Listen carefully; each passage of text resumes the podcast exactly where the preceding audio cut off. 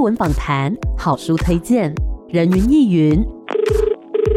今天谁来云？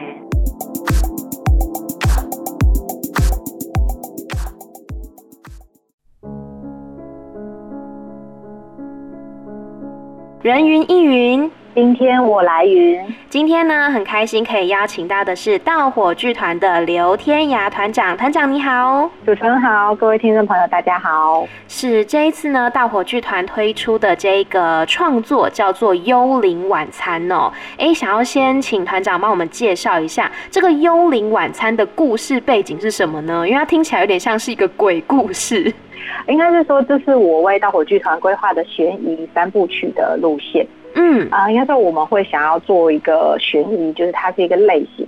因为我自己平常就是非常喜欢看，就是悬疑类型的影集也好，或者是电影也好。嗯，然后我有一天就在想，哎，为什么剧场不能来试试看，就是这种类型的写作呢？所以我就规划了一个三部曲的系列。那《幽灵晚餐》是其中的第一部。嗯嗯。那《幽灵晚餐》就是应该说灵感来源吧。因为我自己其实我不是台湾人，因为我是从中国大陆来。嗯。然后，但是我自己是很喜欢看台湾的，就是 PTT，就是大家会讨论一些很有趣的话题。对。然后有一天我在滑 PTT 的时候，就看到大家在讨论，就是一个应该就是一个都市传说吧，它就是在讲幽灵船的传说。嗯，因为在台中曾经的第一广场，那个现在是东协广场，是附近曾经有一个叫做威尔康餐厅的。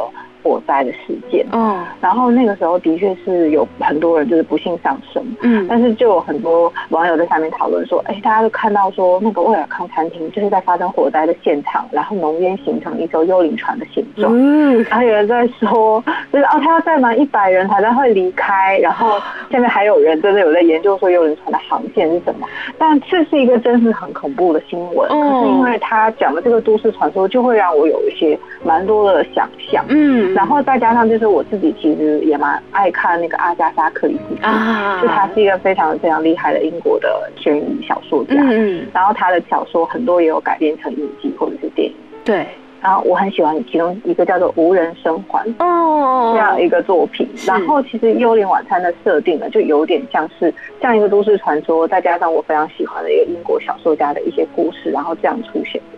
所以幽灵晚餐它就是讲是一个呃密闭的老式的牛排餐厅里面发生的事情。嗯，它讲的是四个十年都没有见面的老朋友。是。然后有一天他们都接到一封非常神秘的邀请函。嗯。邀请他们就到一个叫做切尔西的一个牛排西餐厅里面去用餐。嗯。然后大家就在觥筹交错，然后开心的谈论的时候，发现说，哎。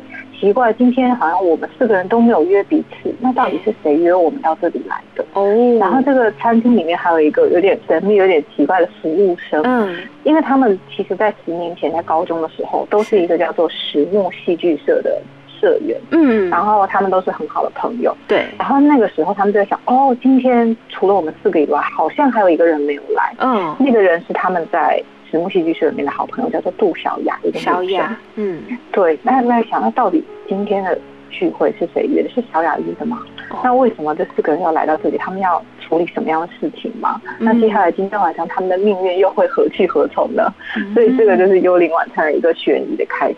哦，嗯、听起来非常有那个柯南的氛围哎，对对，有一点，有一点，因为我很喜欢看柯南，然后刚刚听那个感觉就是说有几个老同学，然后一起聚在一个非常老旧的西餐厅，一个牛排馆叫切尔西餐厅，然后呢，感觉就好像是哎要开同学会吗？但是呢，有一个人没有出现，就是小雅，对不对？嗯、那到底在这个晚上会发生什么样的事情？又或者他们？是不是要讨论过去发生的事情？其实会让人家觉得说，哎、欸，蛮紧张、蛮好奇的这样子。嗯嗯，没错没错。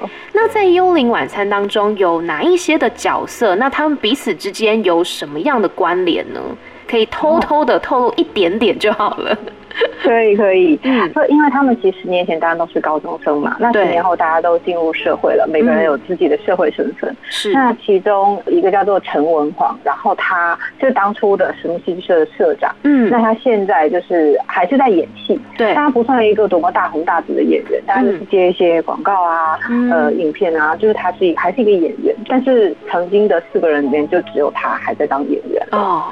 对，然后另外一个人叫做林文杰，林文杰他曾经是石木戏剧社里面最会舌探莲花，然后就是负责卖票的那个人，口才最好的，对，然后最会卖票的，嗯，最会行销的人，然后他现在就是一个保险业务员，嗯。非常符合。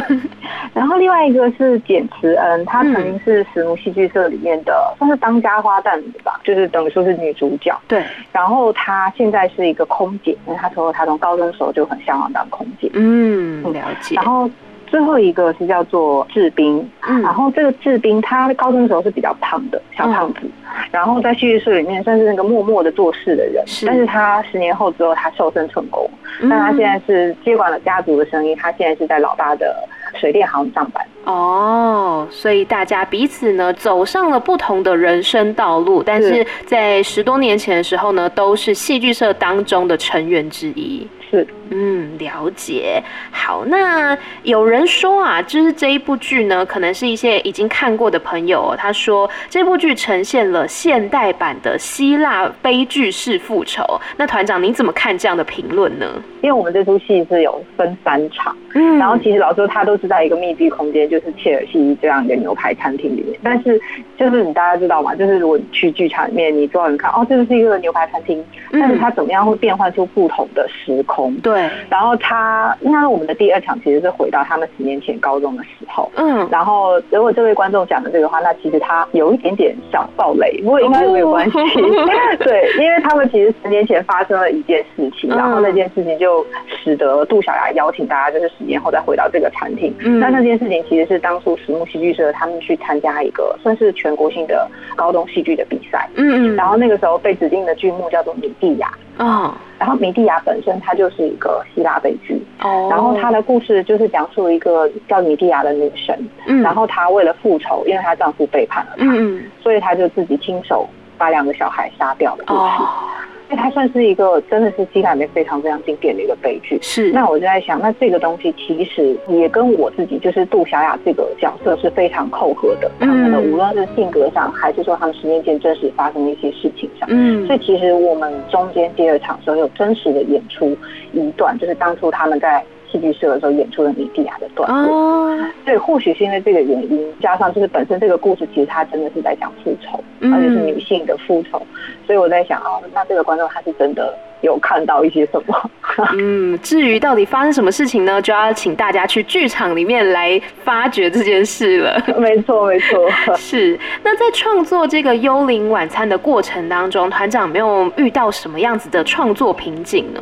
应该是说悬疑这个类型，其实老实说是我第一次尝试。嗯，因为我自己虽然是爱看，但是爱看跟真的自己要写，我觉得真的是两个天壤之别的事情。嗯，呃，所以我在写的时候，我觉得最难的是，因为我们在看影集跟电影的时候，它要营造一个悬疑的氛围、对场面，好，它可以有很多的。手法可以去使用，比如说可能镜头怎么移动啊，然后音乐的氛围会让你觉得是身临其境，然后哦，我就是跟着某个人，然后慢慢的往下去。就说啊，真凶是谁？嗯、或者到底谁是无辜的人？嗯，但是我觉得剧场是比较困难的，是因为剧场它其实是一个有限的时间跟空间。是，其实我们都会说剧场是一个黑盒子嘛。嗯嗯嗯。就是我们去看戏，我们在一个很有限的时间，可能今天晚上就八十分钟，或者是九十分钟、一百分钟之内，就是要看完一个故事。对。就他们没有办法像电影跟影集有这么长的时间去营造那个氛围。嗯。所以我觉得就是要在选择大家讲的对白的台词，然后。怎么去营造那个气氛？我觉得其实这个是最困难的。嗯，了解。嗯、的确，就是像我们自己作为观众的时候，我们如果在看戏呀什么的，就好像觉得自己是那种上帝之眼，因为你可以看到事情的这个全貌发展。嗯、但是你要怎么样让其中的那些角色去营造出说那个氛围？就是说底下的观众呢，可能可以看到台上所发生的事情，但他不一定能摸得透故事的发展。我觉得这是蛮重要的事。是是是，哎，主持人是内行哎、欸，就是上帝之眼，真的真的。因为很多其实悬疑剧它有不同的解法，然后有的人真的是用上帝之眼一开始就告诉你我就是真凶，嗯、然后我要看到他怎么犯案。嗯、但其实这一次，我觉得《幽灵晚餐》很特别的是，它虽然是一个剧场作品，对。但是因为如果是在实验剧场演出，就是比较小的场地，嗯、就是观众坐在观众席，他就有点感觉到我好像真的是坐在切尔西餐厅的隔壁桌在看发生的事情，哦、他真的是非常的身临其境。嗯，因为就是我们台上发生都是活生生的人。对。所以我这次选择的也不是一个上帝的视角，我选择的是观众也是一点一点跟着这些演员慢慢的去找寻，说到底真相是什么，到底。十年前发生了什么事情，所以观众接收的讯息是跟演员同步的，所以感受到的心理也是同步的。选择的是隔壁桌客人的视角，这样子。对对对，有点像这样子。是，那其实《幽灵晚餐》呢，它可以说是呈现了人性的真实面貌嘛。那团长，你认为像人性啊，它有绝对的善或是恶吗？我觉得这个问题是一个非常非常好的问题。嗯，呃，应该说人性本善或者人性本恶，就是我觉得好像是没有这么两极，或者是没有这么。二元的对立，好像是说有些时候你觉得自己做这件事情是为你自己好，嗯，然后你是觉得你好像似乎是有一个理由，嗯，然后那个东西我们会说它是恶吗？我觉得我不会想要去做一个定论，而是让观众自己去感受，或者观众自己去评判。是，就是说我这次想要讲的一个东西，其实是一个校园霸凌的事件。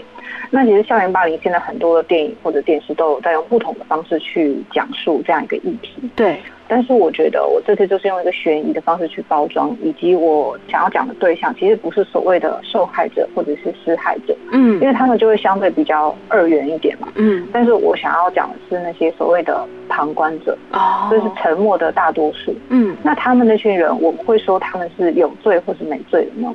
因为说他们十年前，他们如果比如说没有站出来去为这个受害者讲话，或许是因为十年前还是高中生，是十年前还很单纯，还很天真，不知道。遇到这种事情该怎么处理？嗯，但十年后他们进入社会了，他们有了自己的价值判断，有了自己的价值观。对，那十年后他们再回去面对这件事情的时候，他们又是怎么看的？嗯，那他们又会说他们到底是善的吗？还是恶的吗？嗯，就我觉得就是会想要让观众自己去评判。嗯，了解。所以其实。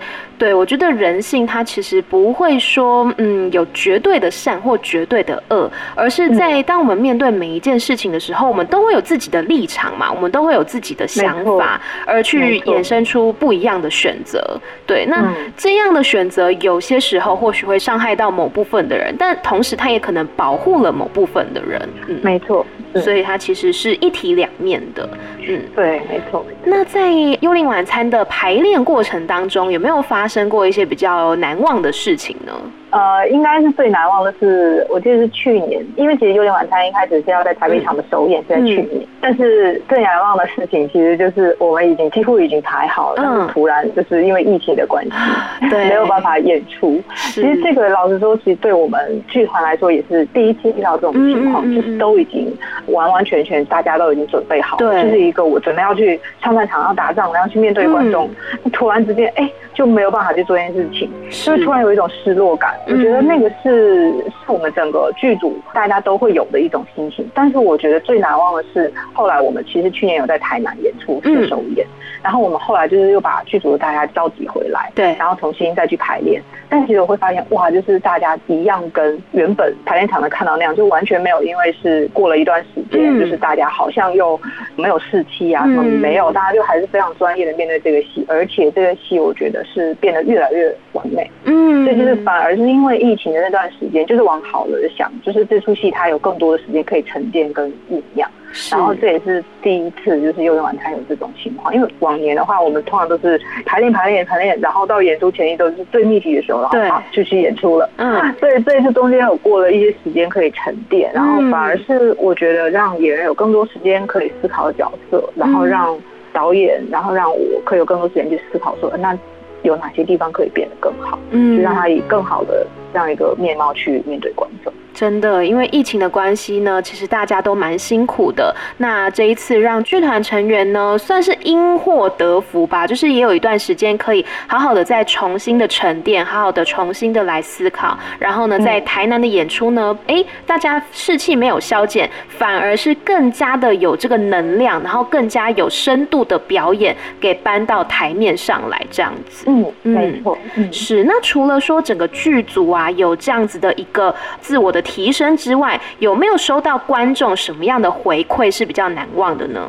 我觉得应该说最难忘的是有观众一开始会害怕说这是不是一个鬼，就是鬼故事，因为他说他平常就很怕鬼，嗯，然后他说他有点害怕来看这出戏，嗯，但是看完之后他就会说啊，他说是这个真的不是鬼，他说最可怕的不是鬼，而是人性这件事情。那也是有其他观众，我我记得在台南场演出结束，我们在后台的时候，就有一个观众就是特别找我们一位演员，然后他讲的时候他就是有流泪，因为他说这件事情就是真的跟他。高中时候发生的事情是非常类似他说这种事情他没有想到，就在剧场里面，就是讲的是完完全全是他自己遇到过真实的生命里面会体会到的事情，所以他觉得就是很有感触。嗯，所以我觉得这些真的对我们来说都是非常宝贵的鼓励跟回馈。是真的，因为我觉得其实像我自己也是很喜欢看舞台剧的人，然后我每次进到剧场的时候呢，我就会觉得人家说戏如人生，人生如戏，真的是这么一回事。就在舞台上面看到的那一些，不管是表演也好，或者是说舞台上的设计啦、摆饰、道具等等的，嗯，有些人会觉得说那个好像就是舞台上的表演，但我都会觉得这其实在现实生活当中也可能会发生，或是。它其实就在我们生活当中的角落，只是或许我们没有发现。但是当台上的人演出了我们的这种生命故事的时候，那种感觉是会觉得自己好像被理解了、被看见了，是我觉得会很有连接跟很有触动啦。嗯嗯，哇，你真的是一个好厉害的观众哦！因为就是很很喜欢看戏这样子。没错。嗯，后续呢，这个幽灵晚餐的演出期程可以来跟我们讲一下吗？然后我们的听众朋友们要到哪里来得到相关的资讯呢？那我们的幽灵晚餐的嘉义场是在六月的十九跟六月的二十号，嗯、那两天是下午两点半在嘉义县表演艺术中心的实验剧场。然后我们如果要上网搜寻的话，就是搜寻盗火剧团幽灵晚餐就可以喽。嗯，没错。然后也可以到盗火剧团的粉丝专业都会有资讯，对不对？没错，没错。嗯，好的。那最后呢，关于这一次的作品《幽灵晚餐》，团长还有没有想要来跟我们的听众朋友们说的话呢？嗯，我觉得《幽灵晚餐》是一个，呃，如果你之前从来没有进过剧场的话，我觉得这是一个很好的、很好的入门。嗯，呃，因为我就是很喜欢在舞台上面营造一个跟台下的观众的一个对话，所以就是你不会进入剧场说，哎，我看不懂这出戏，其实不会。嗯，呃，我觉得它是一个算是它兼具的艺术性跟通俗性的一出戏，而且我觉得这次的舞台真的是非常非常的漂亮跟华丽。嗯、就是我自己进到剧场，我看到实体以后，我自己都吓了一跳，说哇，怎么这么这么美？因为我们的舞台设计把切尔西餐厅打造的非常的华丽，但是它同时又有一种颓废的美感。嗯，所以我觉得这种东西是我自己最喜欢盗火剧团这些年来做演出，就是我第一次觉得哇，这个舞台真的是非常的，我自己非常满意的一次。嗯，所以就是也希望就是各位观众就是可以来剧场跟我们见面。嗯，了解。好，那这一次呢，非常感谢刘天雅团长，谢谢你，谢谢主持人，谢谢，谢谢拜拜，拜拜。